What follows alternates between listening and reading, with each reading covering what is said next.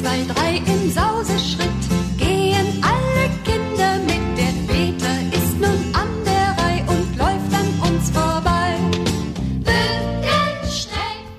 Heute starte ich mal mit einem Kinderlied diesen Podcast, diese Folge, denn ich hatte die Ehre, Detlef Jöcker persönlich treffen zu können per Zoom. Für dieses Interview haben wir uns sogar schon vorab zu einem langen Interview getroffen, weil ich ihn so viel fragen wollte und wir auch zusammen geschaut haben, was so am besten auch für dich, liebe Kindertanzlehrerin, lieber Kindertanzlehrer, an Inhalten ist. Und an Detlef finde ich unfassbar spannend, der ja nun schon Jahrzehnte am Markt ist, wie seine eigene Reise ist, wie er immer wieder die Themen für die Kinder gefunden hat, was für ein musikaffiner Papa er auch ist und seine Kinder begleitet hat oder sie ihn. Ich bin aber auch sehr, sehr geflasht nach wie vor noch, wie tiefgründig er meine Fragen auch ernst genommen und beantwortet hat und auch, dass er tatsächlich nach all diesen Jahren Interviewerfahrung auch ein paar Fragen von mir bekommen hat, die vorher noch nie jemand gestellt hat, nämlich hinsichtlich seiner eigenen tänzerischen Affinität ich habe es immer vermutet, dass Detlef in der Tanzschule war, aber wie es genau dazu gekommen ist, beziehungsweise wie er selber dann für die Kinder auch, für seine Kindervideos ins Tanzen gekommen ist, das erzählt er uns in dieser Folge. Aber er zeigt natürlich auch die jahrelange Erfahrung mit Erziehern und Kollegen auf, um die zum Singen und zum Tanzen, zum Bewegen zu bringen. Denn für ihn ist ganz klar, wie für mich auch, es gehört alles zusammen und wir tragen die Verantwortung, das für unsere Kinder, die wir unterrichten, die wir aber auch selbst zu Hause haben, verantwortungsvoll zu fördern, damit sie das bereichern für ihr Leben haben. Und jetzt geht's los mit einer einzigartigen Folge und natürlich punktgenau zu Detlefs neuem Album Wiegte Kinder, beziehungsweise, wenn wir es ganz genau nehmen, sind ab September, also seit ganz, ganz kurzer Zeit, endlich viele Kinderliederalben von Detlef wieder im Internet und im Handel erhältlich. Ob das 1, 2, 3 im Sauseschritt ist oder Komm du kleiner Racker, Sisa, Singemaus, 40 schönste Baby- und Krabbellieder oder Kindergartenlieder oder religiöse Lieder, Advents- und Weihnachtslieder, ja, schon mal Ausschau halten, kleine Kerze, Leuchte und so weiter. Ich freue mich ganz sehr, mit dir jetzt dieses Interview nochmal genießen zu können. Es gibt ein, ein Download, den Detlef im Interview erwähnt. Den findest du in den Show Notes die Tage. Er stellt den noch bereit und soweit das soweit ist, kannst du da nochmal in die Show Notes reinschauen und dir das Ganze runterladen. Ich freue mich ganz sehr, mit dir jetzt in Detlef Jökers bunte Liederwelt zu starten. Los geht's!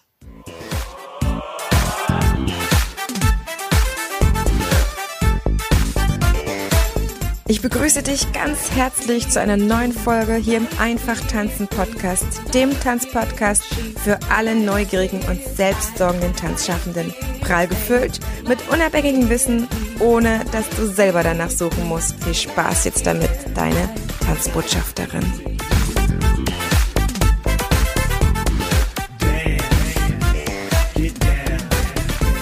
Und ich bin heute so unfassbar stolz im Tanzpodcast den Detlef Jürker, den so bekannten Musiker hier bei mir haben zu dürfen. Vielen Dank, Detlef, dass du Zeit hast. Sehr, sehr gerne.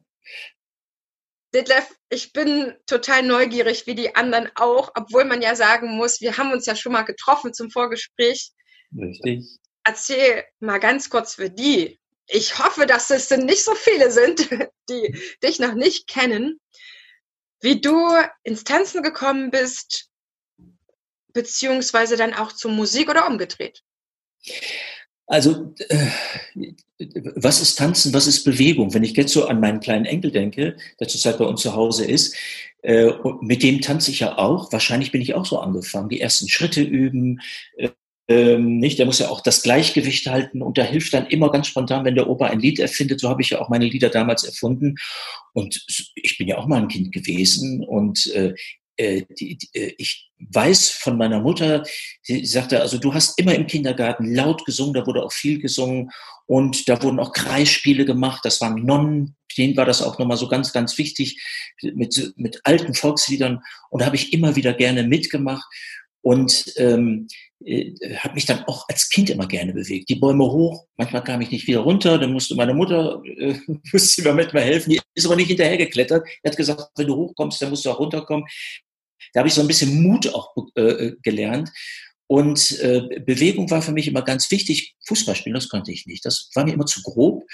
Ähm, und ähm, ja, so die, die, richtig die, die, Freude am Bewegung und Tanzen, die kam dann auch erst später ich sag mal so im, mittelalterlichen Jugendalter, also so nach der Pubertät oder vielleicht war ich auch mittendrin, als ich so 15, 16 Jahre alt war und die Welt der Musik entdeckte äh, und ähm, mich auch für kulturelle Dinge interessierte, also für Ballett habe ich gehört, ich habe klassische Musik, da ich ja auch studiert habe, äh, habe ich geliebt.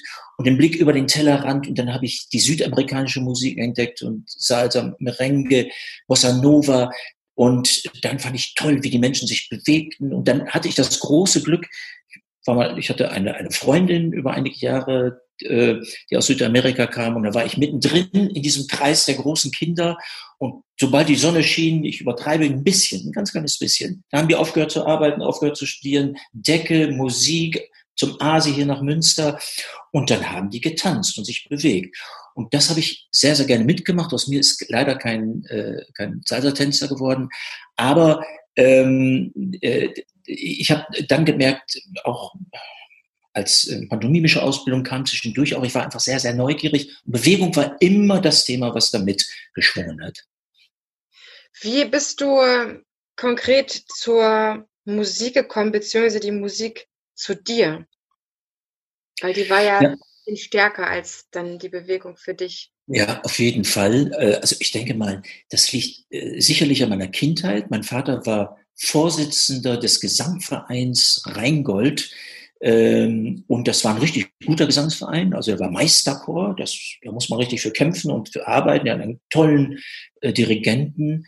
Und ähm, da gab es Stiftungsfeste, da gab es Weihnachtsfeste. Das heißt, unsere Familie, die Sozialisierung unseres Familienlebens war ganz, ganz stark geprägt von, vom Singen, vom Musikmachen. Wir mussten dann mit, ähm, äh, so wie dann vielleicht so Rockmusiker ihre Kinder, als sie klein waren, mit dem Kinderwagen hinten hinter die Bühne gestellt haben, damit es nicht ganz so laut war, weil es ja nicht anders ging. So haben äh, meine Eltern, meine Mutter war auch da sehr engagiert, haben uns dann oder mich dann, ich war, ja der Älteste, dann auch mitgenommen. Und es hatte immer was mit, Musik hatte immer was mit positiven Energien zu tun. Und das war etwas, was mich sehr geprägt hat. Ich hatte das große Glück, wie ich anfangs äh, äh schon erklärte, ich war in einem Kindergarten, da wurde viel gesungen. Ähm, und somit hat, das habe ich so mit in, in, in mein Leben genommen. Und dann kam natürlich die Begegnung mit den Beatles. Also vorher mein Lieblingsonkel, man hatte immer so einen Lieblingsonkel, der, äh, der war großer Elvis Presley-Fan und der hat mir das Twist-Tanzen beigebracht. So, also auch schon wieder Bewegung, auch schon wieder ein Tanzen. Und so bin ich, und dann bin ich zur klassischen Musik gekommen. Und ähm, viel, viel später, darüber kann ich ja gleich mal reden, dann zur Kindermusik. Und da habe ich dann meine ganzen Lebenstanz-Bewegungserfahrungen mit hineingenommen. Hast du an einen bestimmten Punkt gemerkt in deinem Leben, dass du das beruflich machen möchtest? Ja, erst, also erst sehr spät. So ein Gefühl dafür kam, also ich habe ja äh, Musikstudium äh, absolviert und äh, mein Traum war ja, als großer Fan der Beatles auf der Bühne zu stehen, so dass mir tausende Mädchen zujubelten. Das war so die, die niedrigen oder auch die schönen Beweggründe. So, so habe ich, von, hab ich äh, äh, geträumt und geträumt und dann ja auch später die Hallen gefüllt, aber mit den Kindern und mit den Eltern, was ja auch viel, viel schöner und viel intensiver und viel ehrlicher äh, ist. Und ähm, äh, zur Kindermusik bin ich über die eigenen Kinder gekommen. Nicht? Als junger Vater, das muss man auch lernen, äh, als liebender Vater auch. Ich muss zugeben, ich habe manchmal sogar, das ist fast nicht zu glauben, es ist aber tatsächlich die, ich habe manchmal, weil ich mein, äh, den Daniel so süß fand, ich habe ihn manchmal sogar geweckt nachts, damit er aufwacht und ich äh, in die Gunst und die, in, die, in, diese, in, die, in diese Freude, dieser, dieses in den Arm nimmst und also das, ich bin übergelaufen Und so sind dann auch meine, meine, meine Lieder entstanden. Und der Daniel kam schon sehr früh in den, in den Kindergarten, war, glaube ich, dreieinhalb Jahre alt.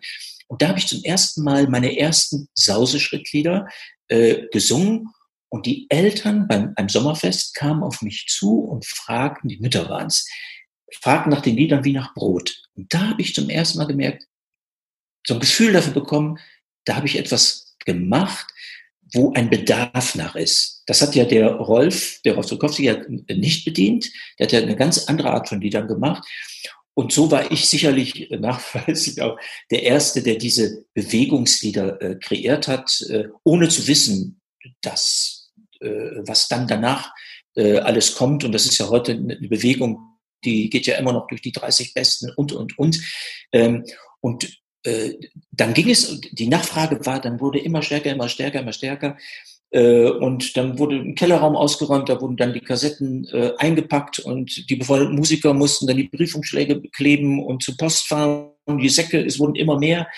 Also ich war mit der richtigen Idee zur richtigen Zeit an der richtigen Stelle und dann wurde aus der Berufung tatsächlich ein Beruf. Woran machst du fest, dass deine Musik mehr auch Bewegung aufnimmt? Also wenn ich die Frage richtig verstehe, ähm, woran mache ich das? Ich glaube, das liegt einmal, es liegt daran, dass ein Lied natürlich aus dem Text äh, besteht und aus einer Melodie und aus einem Rhythmus. Ähm, meine Lieder werden, können natürlich mit einer Gitarre gespielt werden. Das ist ganz wichtig, sonst funktioniert das auch nicht im Kindergarten. Aber äh, ich überlege auch immer, welches Arrangement mache ich. Bei den ersten Produktionen habe ich alles selber eingespielt, bis auf das Schlagzeug. Ähm, oder äh, wie, äh, was sage ich jetzt im Arrangeur, was ich mir da vorstelle. Und sobald ein Lied einen Rhythmus bekommt, der für Kinder interessant ist, wo viele Reize sind durch Instrumente, zum Beispiel durch Percussion oder durch Akzente, ähm, das regt natürlich dann auch zum Bewegen und Tanzen an. Und äh, der Text ist ganz wichtig. Ich habe darauf geachtet und das macht ja eben diese Sauseschritt-Bewegungslieder äh, aus. Ich habe immer darauf geachtet, dass die meisten Lieder von mir, das sind dann auch die bekanntesten geworden, ob das nun äh, das Hummelied oder Zauberer Schrappelschrut oder äh, Wischi Waschi oder eins, zwei, drei im Sauseschritt ist, das sind ja alle Songs, die Vorgaben machen. Das sind ja sich, man nennt es ja die sich selbst erklärenden äh, Lieder, äh, Bewegungslieder. Und äh, wenn Kinder dann auch die Sprache verstehen, wenn sie sie nicht verstehen, wenn sie noch kleiner sind, machen die Erwachsenen, die Eltern, die Großeltern ja jetzt, so wie wir, äh, oder auch äh, in der Schule und im Tanzunterricht, dass äh, die, Pädagogen machen das ja vor und die äh, Kinder imitieren das. Also das ist ein, ist ein ganz gesunder äh, äh, Austausch. Und das ist das, was meine Lieder eben erklärterweise zu den äh, Detlef Jöcker Bewegungsliedern macht. Mhm.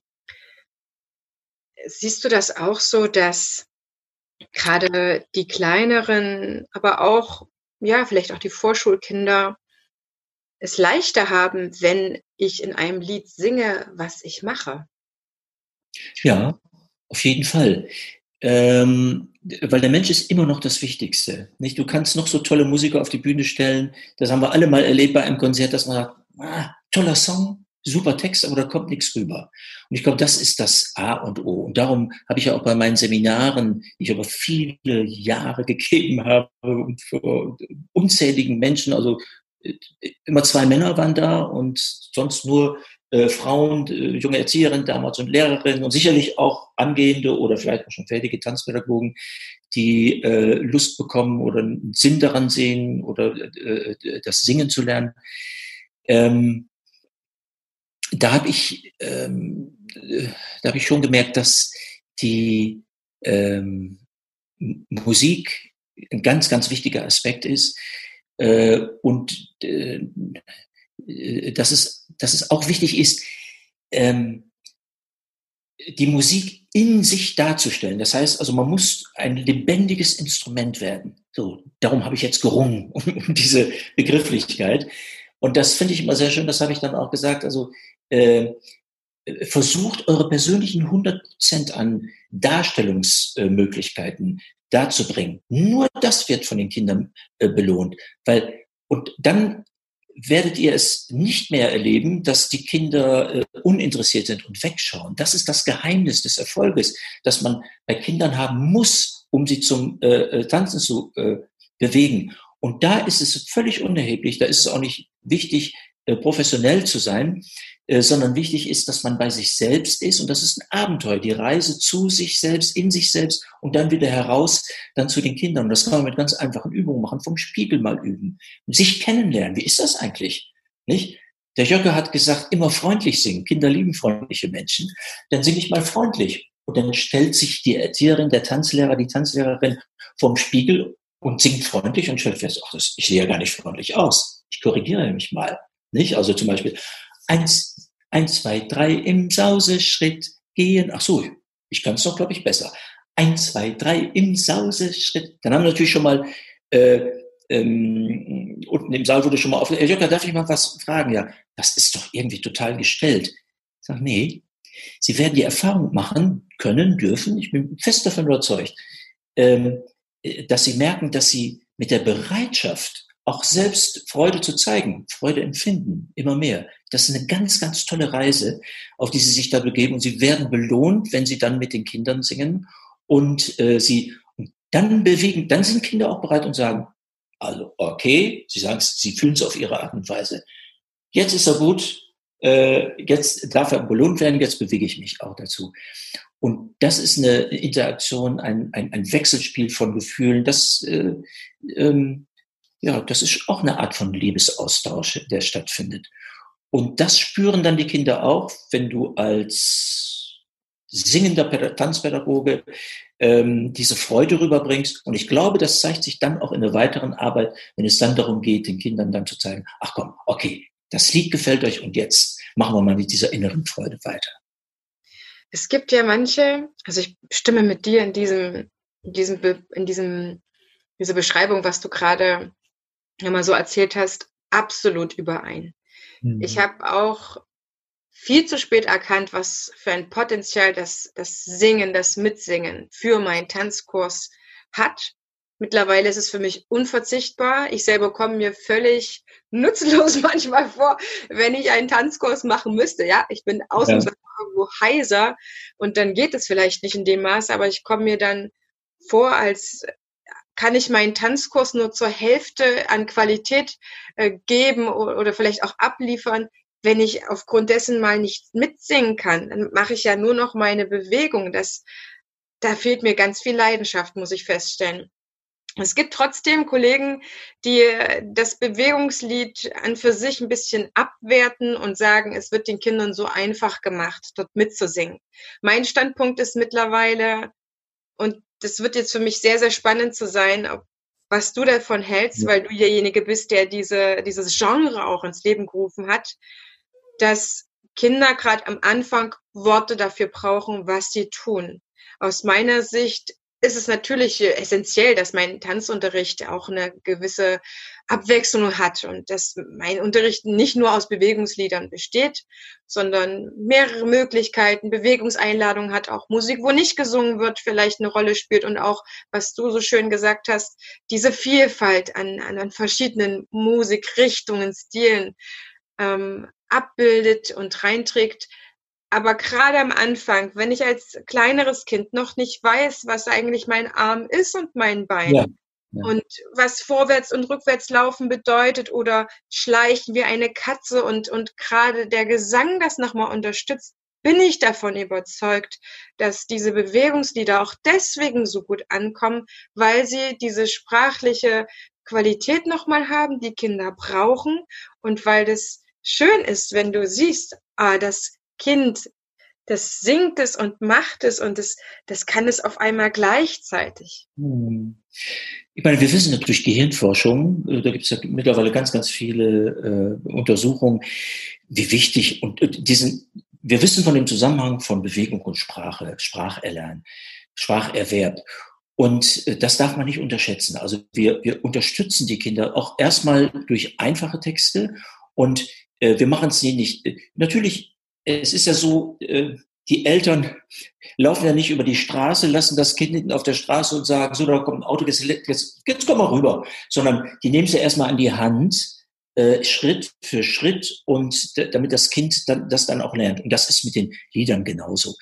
Ähm, die, ähm, ich will mal ein Beispiel nennen. Wenn, wenn, wenn, äh, wenn in einem Text vorkommt äh, oder in einem Lied vorkommt und wir schauen, wir werfen die Arme zum Himmel. So, was ist da, was passiert da alles? Das Wort Himmel, die Richtung, wo wir den Himmel dann auch, der Himmel wird immer oben sein für dieses Kind, ähm, und das Öffnen. So, das ist ja schon fast eine, ein spiritueller kleiner Schritt. Nicht? Wo der hinführt, weiß ich nicht, aber das, das, und das Gehirn registriert das und die Emotionen, und das ist, das ist in einem Gedächtnis, auch wenn es nicht sofort abrufbar ist, vielleicht, aber es wird, es macht etwas mit dem Kind. Und das ist etwas ganz Wunderbares. Und darum versuche ich dann auch, ähm, ich sag mal so, Kopfeltern oder auch Kopfpädagogen, dann zu sagen, wir dürfen Kinder nicht unterschätzen. Kinder sind ja noch ganz lange, ich, ich sage dann immer, ich lebe es ja auch bei meinen kleinen Enkelkindern, angeschlossen an eine Energie, zu der wir als Erwachsene auch schon mal gar keine, keine, äh, keine ähm, äh, äh, keine Verbindung mehr haben. Wir suchen sie dann in der Liebe und sind dann verzweifelt, wenn wir sie da nicht finden, bis wir irgendwann entdecken, wir müssen ja erstmal uns in der Selbstliebe wiederfinden, unser eigenes Kind nochmal wachrufen. Und das ist ja das, was uns an, die, an diesen kleinen Kindern fasziniert, äh, weil sie haben das ja noch. Sie haben ja diese Unschuld, von der wir immer reden. Und deshalb sollten wir so lieb zu den Kindern sein. Und wir machen, wenn wir zu den Kindern, wenn wir den Kindern einfache Texte, einfache Melodien anbieten, mit Bewegung, wir helfen uns selber dadurch, manchmal sogar noch genauso, weil mit jedem Schritt geht auch unser inneres Kind mit. Und dieses Öffnen, das halte ich für ganz, ganz wichtig. Und ähm, äh, dazu kann ich aber am Schluss auch nochmal was sagen. Also mich berührt das gerade sehr, was du sagst. Mir, mir fallen dazu, zu dem, was du zu den Worten im Alltag gesagt hast, noch eine Sache ein. Um unsere Kinder gut zu begleiten, benennen wir ja per se viel, beziehungsweise die Eltern, die das viel machen und, und, und viel beschreiben und sagen, was jetzt als nächstes passiert, was wir Erwachsene vielleicht gar nicht mehr so viel brauchen. Aber spätestens, wenn wir beim Arzt sind, finden wir den Arzt besser, der uns gerade sagt, was er macht. Da merken wir das wieder, wenn Sachen auf uns mal zukommen. Und, und Kinder haben ja noch ja, ja, ja. Bedarf dabei deswegen finde ich es so essentiell wichtig, dass wir auch, während wir das singen, das auch machen, was wir singen. Und diese, diese Besonderheit von Bewegungsliedern, du hast ja selber mir im Erstgespräch gesagt, Heidemarie, das nimmt ja ab einem bestimmten Alter ganz von alleine ab. Ich mhm. habe ja die Lieder ja nicht für 15-Jährige gemacht, weil es gibt ein natürliches Bedürfnis, wie lange ein Kind das braucht. Und ich habe festgestellt, mit dem, ich weiß nicht mehr genau, dem Grundschulalter oder irgend so etwas, da hat es irgendwie abgenommen und da habe ich dann andere Lieder gemacht. Nimm uns da mal ein bisschen mit rein, was damit auf sich hat. Ja, äh, also es ist äh, tatsächlich so, es gibt eine gewisse Eingrenzung, also man kann ja jetzt nicht sagen, darum, äh, ich, das ist immer schwierig für mich zu sagen, wenn die gefragt wurde, ach, diese Lieder, komm du kleiner Racker, die sind bis, für Kinder bis zum, ich sage, das weiß ich nicht. Sicherlich ein Kind, das das mit vier Jahren noch gerne singt, aber es gibt auch Kinder, die mit drei dann auch was anderes aufnehmen. Es ist ja, ist ja ganz individuell. Und da ich ja meine Lieder im gemeinsamen Aufwachsen mit meinen vier Kindern geschrieben habe. Irgendwann sagte mal jemand zu mir, Herr Jöcker, auch in einem Interview, man hat ja den Eindruck, dass immer dann, wenn Ihnen nichts mehr eingefallen ist, wieder ein Kind kam. das, äh, also damit äh, ist gemeint, dass äh, alle meine Kinder äh, mich immer reich, also man kann tatsächlich, wenn man mich kennt und meine Kinder kennt dann, und weiß, wie alt die sind, heute sind sie erwachsen, äh, dann kann man daran festmachen, ach guck mal, das war der David, das war der Simon, das war der Aaron, das war der Daniel, der ist dann in die Schule gekommen und hat dies und jenes gemacht. Und so habe ich meine Kinder dann auch immer begleitet. Und ich merkte aber so, so sechste Lebensjahr, sobald die in die Schule kamen, ist ja irgendwie ein ganz entscheidender Schritt, ja nicht nur ein äußerer Schritt, sondern auch ein innerer Schritt, loslassen der Eltern, auch loslassen der Kinder. Und, ähm, und in eine Welt hineintreten, die erstmal atemlos macht, die manchmal auch vielleicht sogar Angst macht den Kindern und den, und da passt dann erstmal so im ersten Schuljahr sicherlich immer noch das Kinderlied. Das kann ja auch eine Verbindung sein. Das ist Heimat. Manche Lieder sind ja wie Heimat für Kinder. Äh, aber dann geht das, weil dann werden ja auch die Kinder, will das jetzt nicht so schlecht machen, aber dann müssen sie Regeln einhalten und dann müssen sie auch mal sitzen bleiben. Und dann ist auch keine Zeit, weil es den Lehrer gibt es nicht mehr, der äh, oder die Lehrerin, die äh, nicht nur Sport gemacht hat, sondern mit den Kindern auch getanzt hat. Und dann kommen sie schon, werden sie in einen imaginären Zug gesetzt, der fährt äh, aber in eine andere Richtung. Und dann kommen die Einflüsse, die Jungs werden dann, finden Mädchen total doof und finden dann äh, Rapmusik gut, auch wenn sie die Texte nicht verstehen. So, und das ist dann ein Loslösen. Und ähm, da bin ich, da habe ich dann irgendwann mal einen Sprung gemacht, weil ich habe gemerkt, ich kann den Kindern, wenn es darum geht, wenn die sich zum ersten Mal auf dem Schulhof verlieben, da kann ich denen nicht so folgen. Ähm, und dann bin ich wieder zurück äh, zu den, zu, äh, zu, den Liedern, die, die mich selber auch ausmachen. Weil, weil wie ich eben schon dachte, ich, ich bewege mich gerne an der Quelle. Äh, davon habe ich dann ganz, ganz viel. Nicht? Und darum liebe ich auch, auch Natürlich liebe ich meine Enkelkinder, aber ich liebe auch das, was sie mir schenken, was sie mir geben, äh, was mit Geld gar nicht aufzuwerten ist. So, und dann habe ich aber einen Sprung gemacht und dann auch zwei Produktionen, also zwei äh, Alben mal geschrieben für Eltern, weil das ist ja auch ein interessantes Thema. Und ich habe festgestellt, okay, die Musik ist natürlich so ein bisschen so aus den 90er Jahren, aber die Themen sind immer noch äh, die, die gleichen. Äh, oder auch dann äh, ein, zum Thema Schwangerschaft. Nicht? Als die äh, Judith dann, der Moritz ist jetzt fünf Jahre alt, schwanger war, habe ich Schwangerschaftslieder geschrieben. Also so wie früher bei meinen eigenen Kindern. Ähm, aber es ist tatsächlich meine Beobachtung, dass zu meiner Zeit, als ich anfing vor 40 Jahren die Musik zu machen, die Kinder mich noch länger begleitet haben. Die Mädchen waren mir noch mindestens zwei Jahre treu. Aber die, die Kinder steigen immer früher aus und das ist auch gut so, weil es gibt ja mittlerweile, früher gab es ja nur Friedrich Fahle, ähm, Rolf Zuckowski und Detlef Volker, der kam etwas später dazu.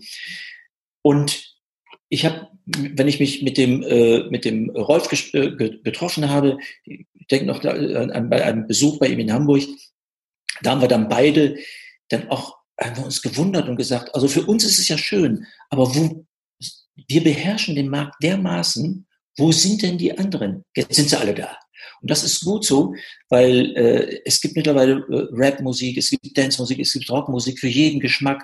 Äh, auch Musik, äh, mit denen die El jungen Eltern groß geworden sind und wo sie dann ihre mit ihren Kindern dann, meinetwegen die Eltern sind mit den Fantastischen Vier groß geworden, jetzt zu den meine Freunde, gehen sie hin und finden das gut. Das heißt, das, was der Rolf und was ich nicht geschafft, geschafft, geschafft habe, auch der, der Volker nicht, ist, äh, der Volker aber schon eher, wenn man diese, äh, diese äh, Unterhaltungsschlager-Pop-Musik mag. Ähm, und, aber mittlerweile gibt es eben doch viele, die die Kinder aus den, ich sag mal, Detlef Jöcker, die 30 besten ähm, Liedern mit rübernehmen, an die Hand nehmen musikalisch und in, in eine andere Welt bewegen. Und das finde ich wichtig. Ich finde es besser, dass, äh, dass äh, eine, eine Kinderband äh, äh Rapmusik macht, und die Kinder mitnimmt, als das, wenn die Kinder die Erwachsenen-Musik hören, wo einem ja, also ich sag mal, auch manchmal wirklich übel wird. Da muss man ja wirklich die äh, alle vor schützen, manchmal auch sich selbst. Das ist ja unfassbar. Äh, wobei es natürlich auch da ganz, ganz tolle Geschichten gibt. Nicht? Also und, und somit hat sich das dann so für mich sowieso erledigt. Und ich bin jetzt wieder durch die Enkelkinder bei den Liedern für die Allerkleinsten. Das Tanzen ist für dich etwas, was zum, zum Musikmachen dazugehört. Gab es denn Projekte, die du gemacht hast in deiner gesamten Laufbahn, die mehr mit Tanzen zu tun hatten als ja. andere? Auf jeden Fall. Also jetzt gehe ich mal zurück, jetzt erzähle ich mal so ein bisschen aus dem, äh, ich, war, ich, ich habe heute noch gedacht, natürlich in der Vorbereitung auf unser Gespräch, damit ich keine falschen Zahlen nenne, wie alt war ich denn damals? 18 Jahre. Ich wollte ja, also Musiker werden, dann wollte ich Schauspieler werden, dann wollte ich Pantomime werden, habe auch drei Jahre Pantomimenunterricht auch gehabt. Und äh, da ich äh, schon sehr früh bei, äh, ich habe dann Sprechunterricht und Schauspielunterricht genommen in Münster, habe dann bei einer Hamlet-Inszenierung äh, mitgemacht. So war das. Da war ich äh, 21, also nicht 18 wollte ich gerade sagen. Ähm, da war ich 21 und da habe ich ja am Theater das Ballett kennengelernt. Und das fand ich, das, fand ich ganz großartig. Da war ich ganz nah dran, äh, weil die auch mit bei der äh, mit bei der Inszenierung waren und bin auch mit denen ins Gespräch gekommen. Und das hat mich dann sehr fasziniert. Und dann äh, gab es eine Tanzschule äh, am Bahn, in der Nähe vom am Bahnhof in Münster, gibt's heute nicht mehr. Und da bin ich dann hingegangen. Und äh, ich war der einzige Mann dort. Und es waren dann nur Frauen. Das war also jetzt semi-professionell. Da waren auch Tänzerinnen, die, die, die das also geleitet haben. Und eine kannte ich auch vom Theater. Naja, und dann habe ich so fleißig mitgemacht bis dann diese ersten Sprünge kamen. Beine auseinander, Arme auseinander. Und da haben die Frauen gelacht. Das sah wohl ganz komisch aus. Und da war ich noch in meiner Persönlichkeit auch nicht so gefestigt. Da war ich ganz beleidigt und da bin ich dann nicht mehr hingegangen. Also, äh, das, fürs klassische Ballett wäre es ja auch zu spät gewesen. Aber es war eine interessante Erfahrung. Und durch die Kinderlieder, dann natürlich auch in der Bewegung, dann habe ich so diese pantomimischen Geschichten einbauen können und die Bewegungslieder gemacht. Und äh, dann habe ich kennengelernt, ich habe das Buch eben nochmal gesucht und das habe ich dann mal, ich finde es immer blöd, wenn Leute ihr, ihr das Buch reinhalten, ich tue es ja auch gar nicht, sondern ich äh, lese es mal hier, das ist die äh, Carola Heberer, das ist eine, eine, eine äh, Tanzlehrerin, die hat eine, eine Tanzschule in Berlin. Ich habe jetzt nochmal nachgeguckt, wir haben jahrelang nicht mehr den Kontakt so ein bisschen verloren, die gibt es noch. Und äh, da ich, äh, was die wenigsten wissen, ich bin ja mittlerweile in drei, in vier ähm, Sendungen, also Silbereisen-Sendungen aufgetreten. Beim ersten Mal war er noch ganz, ganz jung, blond, mit, äh, da war er noch äh, Sänger und äh, Ziehharmonikaspieler und später dann in den Sendungen. Und da habe ich natürlich Kinderlieder äh, singen müssen, äh, natürlich, klar, was denn sonst. Und da mussten auch Kinder mitspielen und die äh, Carola Heberer, die hat mit ihren Kindern, die wurde mir dann zugeteilt, die musste mir dann auch beibringen, wie ich mich auf der Bühne vom Fernsehen bewege. Nicht? Und die sagte dann, ja, der, der, äh, mach mal nicht zu viel. Also das war eine, eine ganz wichtige Begegnung. Äh, sie sagt, mach doch erstmal gar nichts. Dann kommst du am besten rüber. Und ähm, so hat sie das dann aufgebaut. Und dann habe ich natürlich, äh, dann gab es äh, immer wieder sonntags äh, eine Sendung und da waren die, die Breakdancer, damals die Weltmeister, ah, den Namen habe ich jetzt vergessen. Ich habe ich hab gedacht, den muss ich nicht aufschreiben. Flying Steps. Mein Gedächtnis funktioniert doch noch. Und da bin ich dann, äh, die haben gesagt, okay, du hast dann einen Song gemacht, der, äh, der, der ruft und Papa, hör doch endlich auf, der will nämlich Breakdance tanzen und die Kinder regen sich darüber auf und finden das ganz furchtbar. Und da, da musste ich dann eine Woche lang jeden Tag bin ich dann in die Tanzschule gegangen und mit den Breakdancern, da wurde ich dann so begrüßt. Da war ich einer von denen, natürlich nicht so gut, und musste dann die Choreografie, die die sich ausgedacht haben für die Sendung, die musste ich dann üben. Das fand ich toll, merkte aber, dass meine Knochen damals schon dann doch, äh, äh die waren dann doch schon etwas zu alt dafür. Hat mich aber dann sehr fasziniert, habe ich gedacht, also wenn ich mal, wenn, vielleicht im nächsten Leben mache ich dann sowas. Und die Carola, äh, zurück zu Carola, äh, die habe ich dann äh, kennengelernt und deren Arbeit kennengelernt und habe ich dann erst furchtbar erschrocken, wie in der Tanzschule, wie streng die Kinder behandelt wurden, aber wie toll die auch waren. Es war ja jetzt nicht böse, sondern das, das war eine Disziplin, also durch, durch Leistung etwas Schönes gestalten. Und wenn ich dann die Gesichter der Kinder gesehen habe, die wirklich kämpfen mussten und wo immer gesagt wurde, und nochmal gerade lächeln und äh, wie die dann belohnt wurden, wenn im Fernsehen, wenn sie dann wirklich auch toll und strahlten und äh, mir auch geholfen haben, dass ich ganz gut rüberkam. So, und so sind wir dann ins Gespräch gekommen und ich habe dann gesagt, Carola, Mensch, kann man das nicht mal in einem Buch mit meinen Liedern festmachen? Äh, da sagte sie, ja, das kann ich mir vorstellen. Und dann hat sie, und jetzt zeige ich das ja doch, weil natürlich auch interessierte Kollegen von dir und Kolleginnen zuschauen, das heißt, Arabella Wirbelwind, das gibt es übrigens, deshalb kann ich gut dafür werden, das gibt es nämlich gar nicht mehr. Das werden wir erst noch mal Ende des Jahres vielleicht auflegen. Aber ich sage jetzt schon mal, das kann ich aber äh, zur Verfügung stellen, also über einen Link. Ähm, darüber reden wir dann später noch mal, vielleicht nach dem Interview, oder ich schreibe dir das, so dass es dann im Netz runtergeladen werden kann, weil wir ja auch die Rechte daran haben.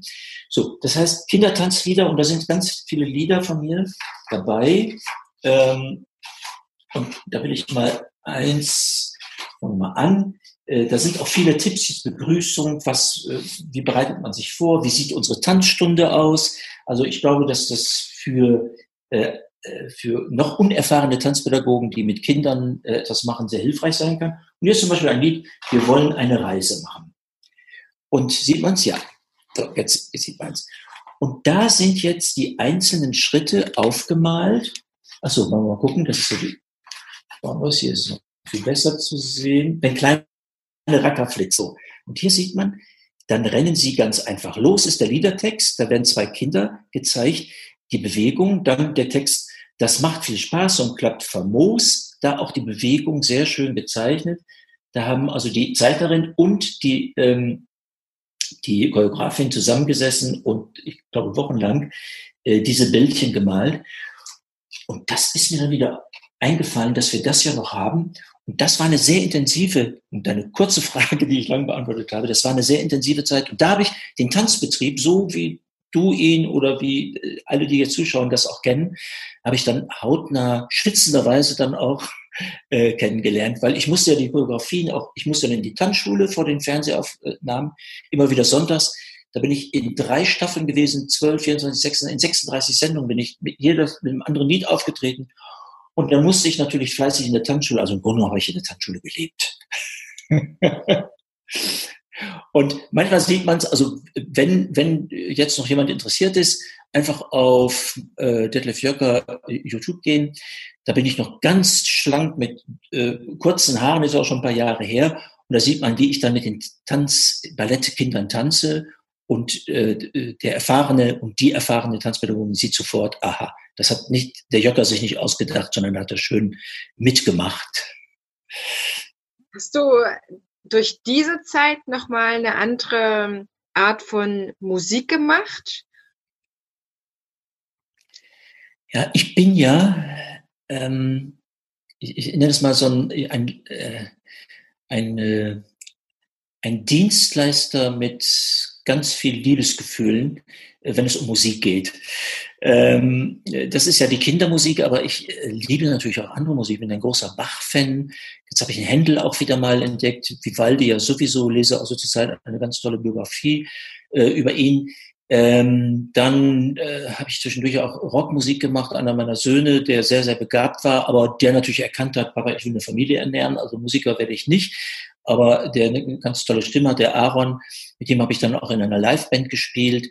Ähm, das ist und äh, eine Zeit lang, auch das wissen die wenigsten, ist aber über Chillklang äh, ist das äh, zu hören, äh, habe ich auch sehr äh, viele meditative Musik gemacht, weil ich mich schon sehr, sehr früh, vor, Jahrzehnten damit beschäftigt habe, was ist eigentlich Musik? Warum empfinden wir die Klänge? Warum empfinden wir bestimmte Klänge als angenehm? Warum ist eine Tonart, in der wir ein Lied singen, irgendwie schwierig, obwohl der Ton gar nicht so hoch ist und ein Ton tiefer, ist es toll. Oder warum, warum berühren uns bestimmte Intervalle oder warum finden wir bestimmte äh, äh Intervalle nicht so angenehm? Und da habe ich mich mit beschäftigt. Äh, damals gab es die erste Literatur, also Übersetzung aus dem Amerikanischen, gab es schon so eine Bewegung. Das fand ich ganz spannend. Der Mutterruf, Mama, Dam, der, der, der die Menschen berührt. Dann die, der Rhythmus, ähm, je näher es am Herzschlagrhythmus ist, ähm, desto tiefer äh, äh, geht so ein Lied. Das sind ja alles Dinge, das gestehe ich jetzt mal, das verrate ich mal, ist ein kleines Geheimnis vielleicht auch mit dafür, äh, dass meine Lieder äh, so gut ankommen und Gott sei Dank und äh, zu meiner großen Freude heute auch immer noch gesungen werden und neu entdeckt werden, äh, dass ich diese Dinge eingebaut habe, dieses Wissen und äh, daraus ist dann entstanden äh, die, die Babymusik. Ich war der Erste, der mit Kinderträumeland nur Instrumentalmusik, ein, ein, einige Kinderlieder, Balladen von mir und dann bekannte Lieder, äh, die ich äh, so aufbearbeitet oder aufgearbeitet habe und dann im Herzschlag auch äh, schön transparent, dann auch mit Reizinstrumenten, das ist ganz wichtig. Das Gehör der Kinder ist ja so angelegt, dass sie auf Reize, äh, auf hohe äh, Reize, Re Reiztöne. Also je höher die Lage, desto äh, interessanter finden sie das. Da muss eine Kindermusik immer, da müssen immer hohe Instrumente, das darf man nicht wie bei den äh, Erwachsenen arrangieren. Das habe ich da alles eingebaut. Also das heißt, diese meditative Musik, die, das begleitet mich auch heute noch und ich höre es sehr, sehr gerne. Und da habe ich auch noch ganz viele Ideen. Also da bin ich jetzt auch schon mit meinem Herzen auch dabei.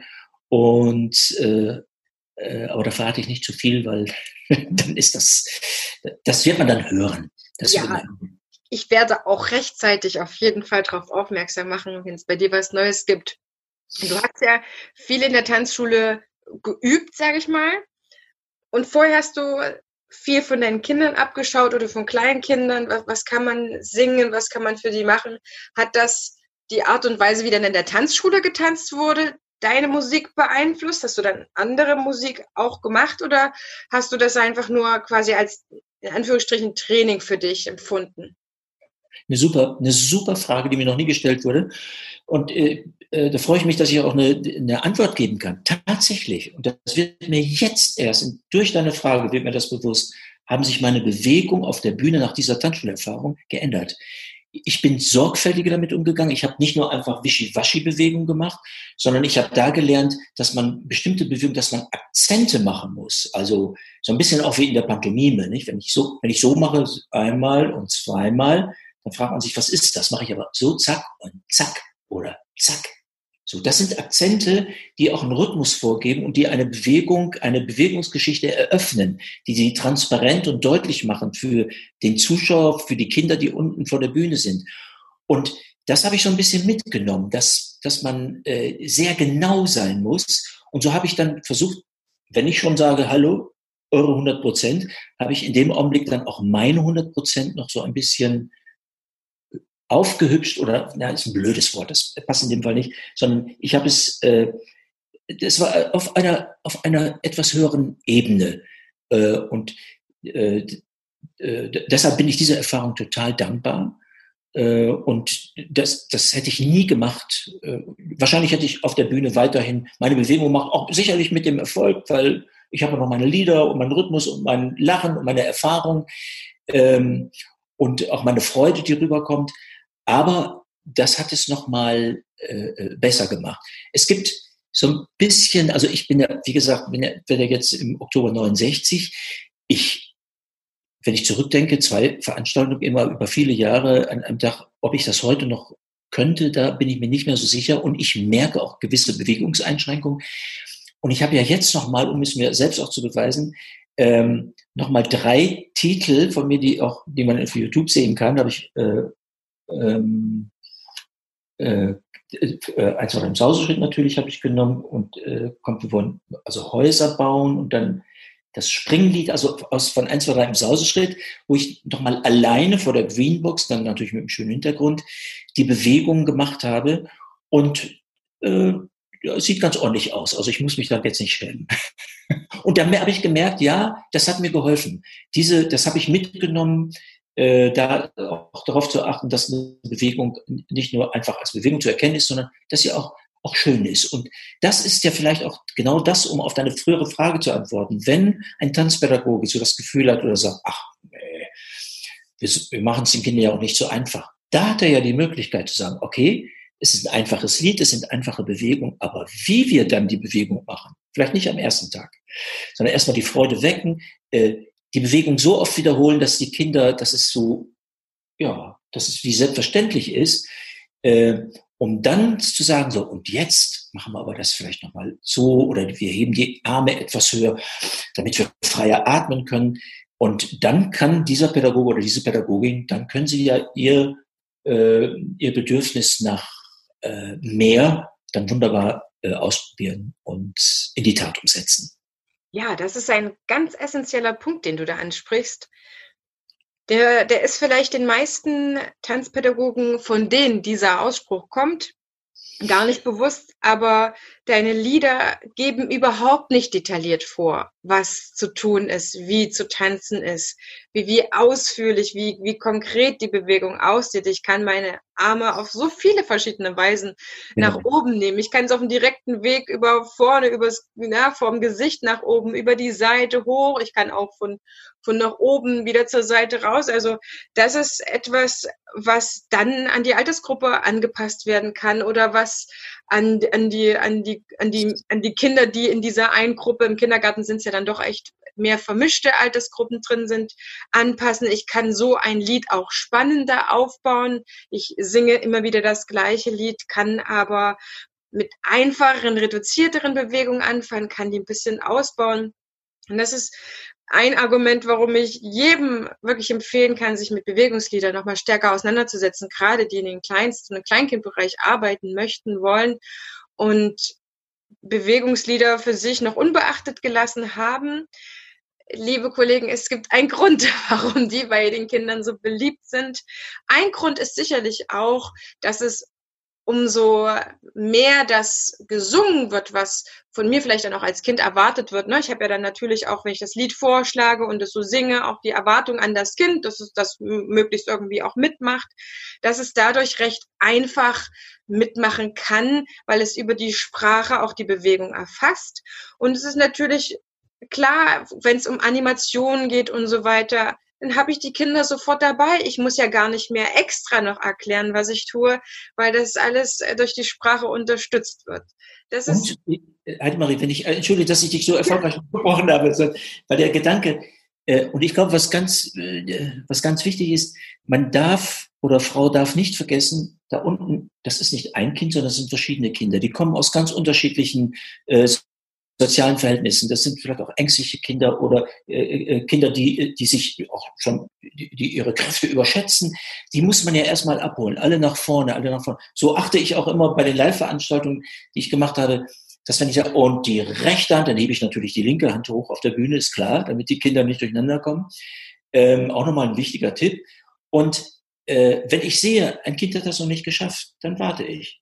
Dann sage ich natürlich nicht, hey, na, schaffst du es endlich, sondern so, dann warten wir, bis alle Kinder die Hände, so, und so holt man ja die Kinder, alle Kinder so schrittweise, die kommen nach vorne mit diesen einfachen, diesen sogenannten einfachen, vielleicht zu einfachen für manche Lieder nach vorne. So, und dann kann man ja immer noch, dann hat man die Möglichkeit ja auch noch zu schauen. Zum Beispiel, wenn wir so eine Himmelbewegung machen, da kann man sehr gut erkennen, ist das Kind, schätze ich das richtig ein? Das ist so ein bisschen so, ja, und ich weiß nicht, und das ist noch kein Himmel. So, und dann weiß man, ah, guck mal, jetzt wäre es ja mal zu schön zu sagen. Und ähm, jetzt machen wir mal einen riesengroßen, könnt ihr noch einen größeren Himmel machen? Und dann, ja, so, und vielleicht streckt sich das Kind zum ersten Mal in seinem kleinen Leben, öffnet es sich und kann atmen und, und schaut nach oben. Und dann hat das Lied schon, dann ist schon das, also besser geht's dann in dem Augenblick gar nicht. Das ist ja dann so ein, äh, ein, ein Erfolg. Und das ist etwas, äh, was mir so in meiner Arbeit oder bei meinen Konzerten so wichtig war. Und darum war ich, äh, die Hallen wurden ja auch immer größer und immer größer. Und ich habe irgendwann tatsächlich gesagt, nein, ab der, äh, ab der, äh, ab der äh, Reihe 22, alles was danach kommt, dann nehmen die Kinder das nur akustisch wahr. Die Hallenbetreiber haben gesagt, aber Jörger, das sind doch noch Plätze, die können Sie doch noch, und da können Sie noch Eintritt. Ich sage, nein, das ist mir egal. Ich möchte, dass die Kinder das auch wirklich dann äh, noch so wahrnehmen. Und ähm, ja, das wäre noch etwas, was ich dann, wo ich zum Schluss noch mal was zu sagen kann. Das ist ein ganz, ganz spannender Punkt. Der ist mir jetzt erst wirklich, wo du das ansprichst, klar geworden. Du hast vorhin so ein hervorragendes Wort dafür benutzt.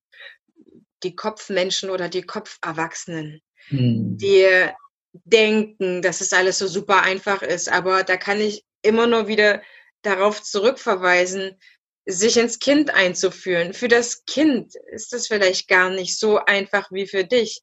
Und mhm. wie du das gerade gesagt hast, ja, diese Kinder haben ganz unterschiedliche Bewegungsbiografien, kann man ja schon sagen, wie die bisher mit Bewegung aufgewachsen sind. Und ich erinnere mich immer wieder so an ein ganz kleines, schüchternes Mädchen, was wahrscheinlich jeder in seinem Tanzkurs auch hatte. Und ich finde, der Tanzunterricht ist dann nur erfolgreich, wenn ich auch dieses Kind äh, erreichen konnte. Ja, wenn es dann auch diese Koordination im Körper und das Spiegelbildliche mitmachen kann. So einfach ist das gar nicht. Und wir haben ja beide nicht gesagt, dass das jetzt äh, die einzige, äh, der einzige Inhalt von Tanzkursen ist und dass es sich auch anpasst. Aber das ist, das ist ein ganz, ganz wertvoller Gedanke, wie wir Kopferwachsenen, wir denken und so viel, statt mehr mit dem Herzen bei den Kindern zu sein, ihre Freude zu spüren und zu sehen, wie schön es ist, dass, dass sie so einfach und so schnell erstmal mit uns zusammen ins Tanzen kommen können. Einfach weil ich auch singe. Ja, ich, ich ermutige auch immer wieder. Und jetzt singen wir alle zusammen. Wenn Kinder aufhören, äh, im Lied nicht zu singen. Also ich lege sehr viel Wert darauf, dass die Kinder Lust haben mitzusingen, dass sie auch nochmal animiert werden. Und jetzt alle zusammen. Ja, dass wirklich alle dieses Lied singen, dass das Lied mit nach Hause genommen wird, auch als kleines Geschenk oder wie du das so toll in Worte fasst, als Erbe vielleicht auch, ja, mhm. als etwas, was ich zu Hause weiterleben kann. Und wenn das Kind, das erzählen mir Mamas immer wieder, manche Kinder, die tanzen noch nicht so viel im Unterricht mit, bei denen rutscht es erst vom einen ja. Denker zum anderen, wenn die zu Hause sind. Und dann erzählen die ganz stolz, wie das Kind das Lied gesungen hat und dazu die Bewegung gemacht hat. Mhm. Ich finde, das ist genauso erfolgreicher Unterricht und genauso ja. erfolgreiches Musizieren und Singen. Bevor jetzt einige Kollegen oder Kolleginnen sagen, ach, die heile Welt, die, die, das kleine Kind, also alle mitnehmen, alle in den Arm nehmen. Äh, dazu muss ich sagen, es ist natürlich, es gibt immer einen Augenblick, wo man dann auch äh, Kinder oder auch Erwachsene fordern muss. Weil nicht, das ist, ich will mal ein Beispiel nennen, ganz äh, aktuell. Wir haben ja jetzt den, den, den, äh, den, äh, äh den kleinen Enkel hier, der ähm, äh, versucht sich, wir haben so eine Ecke, wir haben so eine Kaminecke, da habe ich dann unsere, unsere Teppiche, die vom Bett liegen, habe ich runtergenommen, den Kamin schön zugemacht, dann Kissen davor, damit es sicher ist. Und so ist er dann jetzt nicht eingeschlossen, aber da können wir uns alle auch hinsetzen. Jetzt saß ich dann heute auch nach dem Spaziergang und er zieht sich jetzt immer, immer hoch. So, und dann habe ich in dem Augenblick, war so, ich wollte ihm helfen, so, so habe ich es früher, ich habe meinen Kindern viel zu oft geholfen. Ist mir so, äh, ist mir da nochmal so klar geworden. Und habe ich gedacht, nee, der, der will, der will das alleine schaffen. Und der muss jetzt auch die Möglichkeit haben, das alleine zu schaffen, weil daran wächst er ja. Das ist ja wie beim Gewichtheben, nicht? Der Muskel, also ich kenne da nichts von, ich habe es aber gelesen und äh, meine Söhne, die sind ja sehr sportlich, die haben mir das dann erklärt und gesagt, ja, Papa, du musst dann eigentlich, wenn du nicht mehr kannst, braucht der Muskel noch so einen Impuls. Und das ist natürlich auch wichtig. Also immer nur darauf zu warten, dass zu sagen, so Kinder, also das Kind ist jetzt noch nicht so weit, daran wächst natürlich auch ein Kind. Und ich glaube, dass da äh, der, der Tanzsport, kann man das so sagen? Ja, nicht der Tanzsport äh, oder das Tanzen auch eine ganz wichtige äh, Funktion hat. Weil daran wachsen die Kinder ja auch in ihrer Persönlichkeit und auch in ihrer Fähigkeit, sich zu bewegen. Ich danke dir ganz sehr. Du hast es unfassbar gut auf den Punkt gebracht. Ich bin sehr froh, dass wir heute uns darüber austauschen konnten.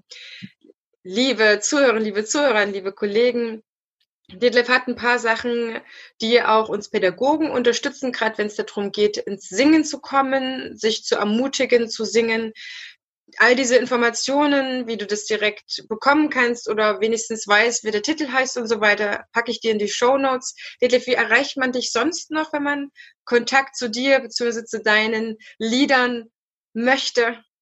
Ja, mittlerweile bin ich ja auch, äh, ich bin ja dann überall vertreten, also äh, Instagram, äh, Pinterest, äh, wobei sich mir das noch nicht so richtig erschließt. Das ja. ist, ist, mir viel zu kompliziert. Da denke ich immer, wie kann man sich da zurechtfinden? Aber da bin ich natürlich auch vertreten, weil da äh, es ist ja auch so, äh, da, da muss ich auch sein und da will ich auch sein, weil zu meiner großen Freude sind ja die Kinder, die mit meinen Liedern groß geworden sind, das sind ja mittlerweile junge Erwachsene, die, und ich merke, das ist so toll, weißt du, wenn ich dann so lese, Jörg, äh, ihre Lieder, äh, klingt jetzt vielleicht ein bisschen eingebildet, aber äh, das soll so nicht rüberkommen. Äh, wenn dann geschrieben wird, äh, und das verbinde ich mit einer schönen Kindheit und jetzt singen meine kleinen Kinder diese Lieder. das ist für mich eine so große Herzensfreude und das finde ich einfach so toll. Und somit, also wenn man mich sucht, findet man mich dann überall, Spotify und Co., auf Facebook natürlich auch. Da begrüße ich dann oft dann auch die Großeltern, die mit mir ja gemeinsam zu Großeltern geworden sind äh, und die etwas älteren Mütter und Erzieherinnen. Äh, also ich bin, bin überall, also man, man übersieht mich nicht. Detlef, ich danke dir ganz sehr für deine Zeit, für deine Impulse und auch für die Tiefe heute unseres Gesprächs. Ich bin immer noch völlig begeistert und überlasse dir das Abschlusswort, verabschiede mich schon mal. Danke dir, liebe Zuhörer, liebe Zuhörer, dass du eingeschalten hast. Und wenn du jemanden kennst, der diese Folge interessant findet, der dieses Thema wichtig findet, den diese Folge selber voranbringen würde, dann freuen wir uns, wenn du diese Folge auch teilst. Und dann überlasse ich dir, lieber Detlef, das Abschlusswort der Folge. Das heißt nämlich diesmal angepasst. Musik ist für mich. Ja, also ich muss erstmal sagen, Heidi Marie, was du geschafft hast, das schaffen nur ganz, ganz wenige. Ähm, äh, du hast mir völlig die Wahrnehmung genommen, äh, das ist ja jetzt eine öffentliche, nicht, ich habe natürlich zwischendurch auch, ist mir klar, ach so, natürlich, wir reden ja nicht nur miteinander, sondern den größten Teil des Gesprächs, ich habe das Gefühl, dass wir beide uns äh, privat unterhalten und das finde ich ganz, ganz großartig und deshalb ich habe mich da wirklich sehr, sehr wohl gefühlt und ich möchte zum Schluss doch nochmal verstärken, was ich ansatzweise auch äh, schon angesprochen habe. Äh, ich glaube, es ist für uns äh, die, die, äh, die Kinderarbeit lieben, tanzen, singend, ähm, oder im Kindergarten, äh, in, in, der Grundschule, egal auch wo, ähm, ist es, glaube ich, ganz, ganz hilfreich, ähm, nicht nur seine 100 Prozent an Darstellungsmöglichkeiten, sondern vielleicht auch seine 100 Prozent an Liebesfähigkeit äh, mit einzubringen. Und ich kann da einen Ratschlag geben, wobei das äh, an sich ein schreckliches Wort ist, Schläge steckt da drin, ist mal schwierig. Aber äh, aus meiner Erfahrung äh, erlaube ich mir das äh, zu sagen, ich musste auch lernen, äh, als junger Musiker auf der Bühne erstmal damit klarzukommen. Da sind ja Menschen da unten. Und ich muss es schaffen, eine Brücke zu schlagen. Äh, ich muss eine Kommunikation aufnehmen. Und ich habe lange Zeit auf der Bühne meine Kinderlieder gesungen und bin dann von der Bühne, manche dachten, ich habe sie gar nicht erreicht. Das ist nicht schlimm. Das passiert auch den jungen Tanzpädagogen, wenn sie sind. Das ist eine Erfahrung. Bis ich irgendwann gemerkt habe, ich muss mich darauf vorbereiten, ganz bewusst, genauso wie ich das mache, wenn ich Gäste erwarte. Nicht, da wird ja der Tisch gedeckt, da überlegt man, welche Getränke dazu kommen, wie die Speisen.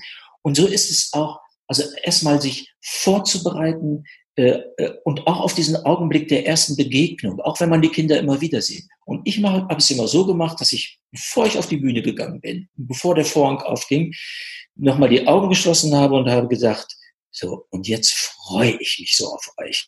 Und wir werden ganz viel Spaß miteinander haben. Und mit diesem inneren Lächeln bin ich auf, das hat sich übertragen, auf mein Gesicht, ähm, und bin ich auf die Bühne gegangen und zack, dann ist das Licht angegangen, auch wenn es im Saal ausgegangen ist. Aber das war etwas, äh, es hat ganz, ganz viel auch mit, mit Liebe zu tun. Und ich kann versprechen, äh, Sie und ihr werdet alle belohnt, weil das ist wie mit dem, je häufiger man etwas macht und, und äh, man lernt es dann auch. Und äh, wirklich auch dann ganz bewusst die Kinder wahrzunehmen. Es sind nicht zehn Kinder, die im Tanzunterricht sind, sondern es sind zehn Individuen. Und äh, über den Augenkontakt, äh, die Begeisterung, die man hat, die man ruhig eine liebevolle Begeisterung hat, das zu zeigen. Und das ist wie ein Zaubermittel. Also, ja, äh, Musik ist für mich die Energie, ähm, zu der ich Zugang habe zu einer Kraft, zu einem Gefühl, äh, das mich ganz, ganz stark mit etwas verbindet, was ich manchmal auch gar nicht beschreiben kann. Und das ist so schön, etwas zu haben, was man nicht beschreiben muss. Ob man das Spiritualität nennt, ob man das die Nähe zu Gott nennt. Auf jeden Fall ist es die Nähe zu der Liebe, äh, und die ich immer wieder suche, die ich auch manchmal nicht finde. Manchmal verirre ich mich und gehe durch die äh, falsche Tür. Aber die Musik ist etwas, äh, so wie die Natur, so wie der Blick, äh, wenn ich draußen bin und an den Rosen dufte, äh, äh, rieche dieser Duft der Rosen oder wenn ich spazieren gehe und mir plötzlich bewusst wird, ja, ach, wie schön ist das? Ich bin ja Teil dieser Schöpfung. Und diese Musik ist für mich wie ein Botschafter. Das ist, Musik ist ein Augenblick, wo der Himmel die Erde und die Seele berührt.